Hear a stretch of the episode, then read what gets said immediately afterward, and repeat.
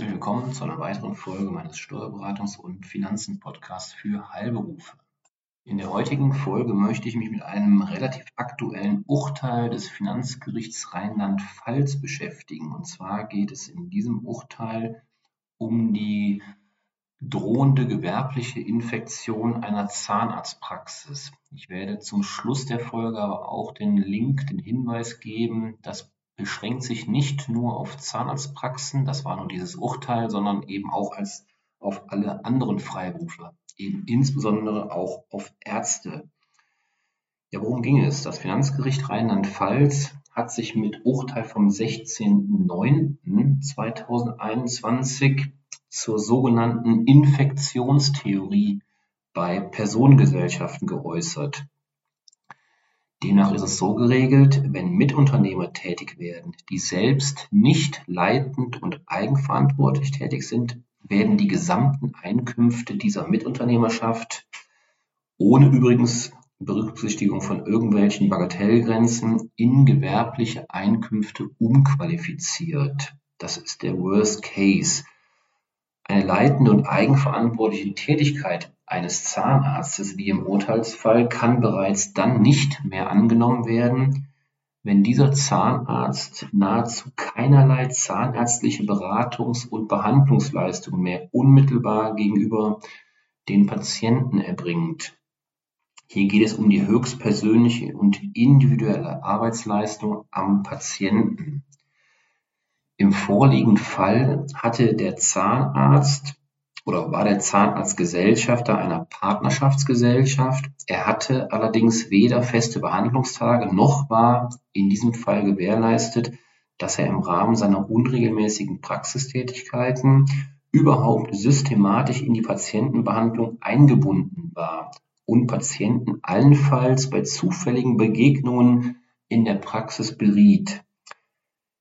Umgerechnet trug er nur mit 0,28 Promille zum Umsatz der Partnerschaftsgesellschaft bei, sodass weder die vom BfH entwickelte prozentuale Bagatellgrenze von 3 Prozent der Nettoumsätze noch die betragsmäßige Bagatellgrenze von 24.500 Euro der Nettoumsätze überschritten war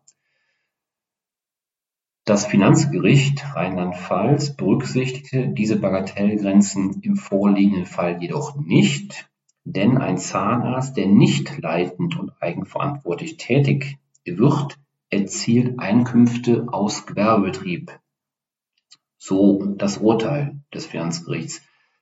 Das hatte vorliegend auch schwerwiegende Konsequenzen für die gesamte Partnerschaft bzw. die übrigen Partner. Denn Bereits die Beteiligung eines einzigen gewerblichen Mitunternehmers führt dazu, dass die gesamten Einkünfte einer Mitunternehmerschaft in gewerbliche Einkünfte umqualifiziert werden. Bei Personengesellschaften ist es äußerst wichtig, dass jeder einzelne Gesellschafter leitend und eigenverantwortlich tätig wird. Eine leitende Tätigkeit umfasst dabei insbesondere die folgenden Bereiche die Organisation des Sach- und Personalbereichs, die Arbeitsplanung, die Arbeitsverteilung und die Mitarbeiteraufsicht, deren Anleitung sowie die stichprobenhafte Überprüfung der Ergebnisse. Eigenverantwortlich ist eine Tätigkeit, wenn der Zahnarzt in diesem Fall aufgrund von eigenen Fachkenntnissen in ausreichendem Maß an der praktischen Arbeit teilnimmt und hierfür gegenüber dem Patienten die Verantwortung übernimmt. Da dies im Grunde für jede einzelne Behandlung gilt, schauen sich Betriebsprüfer des Finanzamts und Gerichte, in diesem Fall das Finanzgericht Rheinland-Pfalz, mitunter sehr genau die tägliche Arbeitspraxis der Berufsträger an. Ja, soweit das Urteil und das, die Konsequenzen. Letztendlich ist die Konsequenz steuerlich so, dass die gesamten Einkünfte in gewerbliche umqualifiziert werden können. Das heißt, die eigentlich freiberufliche Zahnarztpraxis hat nun gewerbliche Einkünfte, sprich Gewerbesteuer fällt an. Ist ja die Frage, wie kann sowas verhindert werden? Ja, das Fazit beziehungsweise meine Handlungsempfehlung in, dieser, in diesem Punkt ist insoweit Organisations-, Verwaltungs- und Managementaufsicht Aufgaben, die derart, derart auf einen der Mitunternehmer konzentriert werden, sollten daher unbedingt vermieden werden. Das heißt also, die vereinfachte Aufteilung, der eine behandelt, der andere organisiert, verwaltet die Praxis, das sollte unbedingt vermieden werden. So zumindest in Anlehnung an das Finanzgerichtsurteil Rheinland-Pfalz. Für alle Freiberufler, also jetzt greife ich den Kreis, hatte ich eingangs schon erwähnt, nicht nur auf die Zahnärzte, sondern auch auf alle anderen Freiberufler. Insbesondere meine anderen Zuhörer in der Humanmedizin, der Ärzteschaft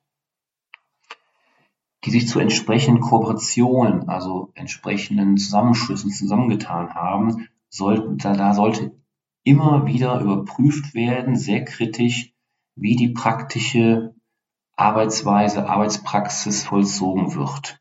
Ob die Organisation und Arbeitsweise im Fall einer möglichen Prüfung durch das Finanzamt beanstandet werden könnte im Sinne, im Sinne der geäußerten Fakten und gegebenenfalls Gegenmaßnahmen ergriffen werden können bzw. müssen.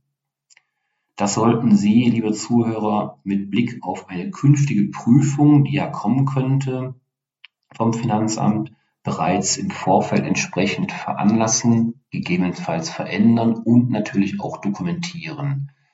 Ja, Daher hoffe ich, dass Sie nicht in die Situation kommen, dass Sie sich dahingehend mit dem Finanzamt oder vielleicht sogar einem Finanzgericht, wer weiß, darüber streiten müssen, ob Sie eigentlich als Freiberufler noch freiberufliche Einkünfte haben oder gegebenenfalls gewerbliche. Ja, wie immer gilt, sollten Sie Fragen haben, melden Sie sich gerne, damit auch alle Unklarheiten beseitigt werden können. Ich danke Ihnen fürs Einschalten, freue mich aufs nächste Mal. Bis dahin, machen Sie es gut. Tschüss.